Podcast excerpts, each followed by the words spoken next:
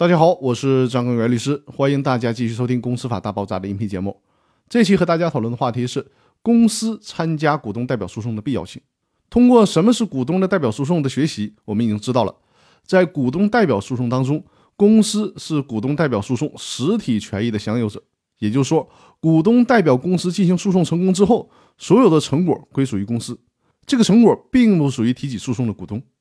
但是从另外一个角度看，如果公司一旦败诉了，这种败诉的风险也是需要公司来承担的，因此呢，我们可以说，股东代表诉讼其实是一把双刃剑，而且根据法律当中一事不再审的原则，一旦股东代表诉讼中原告股东败诉了，那么公司或者公司的其他股东也不能再以同样的理由另行起诉了。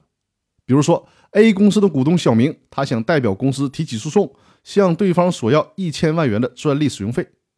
为了节省律师费，没有请律师。而是自己进行了诉讼，但是呢，因为案件非常复杂，小明实际上是驾驭不了的，结果呢，导致了案件的败诉。那么这个结果公司就必须承受了。也就是说，在案件审理结束之后，即便是公司或者公司的其他股东想请最专业、最好的律师来打这场官司，维护公司的合法权益，这个也没办法实现了，因为之前的案件已经审理完毕，判决结果已经形成了。所以说呢，在股东代表诉讼当中，需要公司参加到诉讼程序当中。公司参与到诉讼当中所起的作用，就是查明事实，并且呢，起到辅助原告股东进行诉讼的作用。而且，公司参与到股东诉讼中来，另外一个作用就是防止恶意诉讼的发生。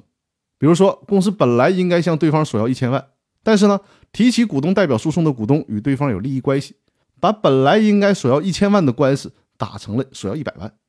而且判决结果一旦生效，公司就再也没有机会去索要其他的款项了。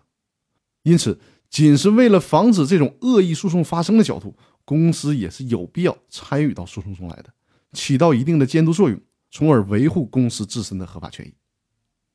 那好，我们这周的音频就分享到这里了，更多内容我们下周继续。祝大家周末愉快，谢谢大家。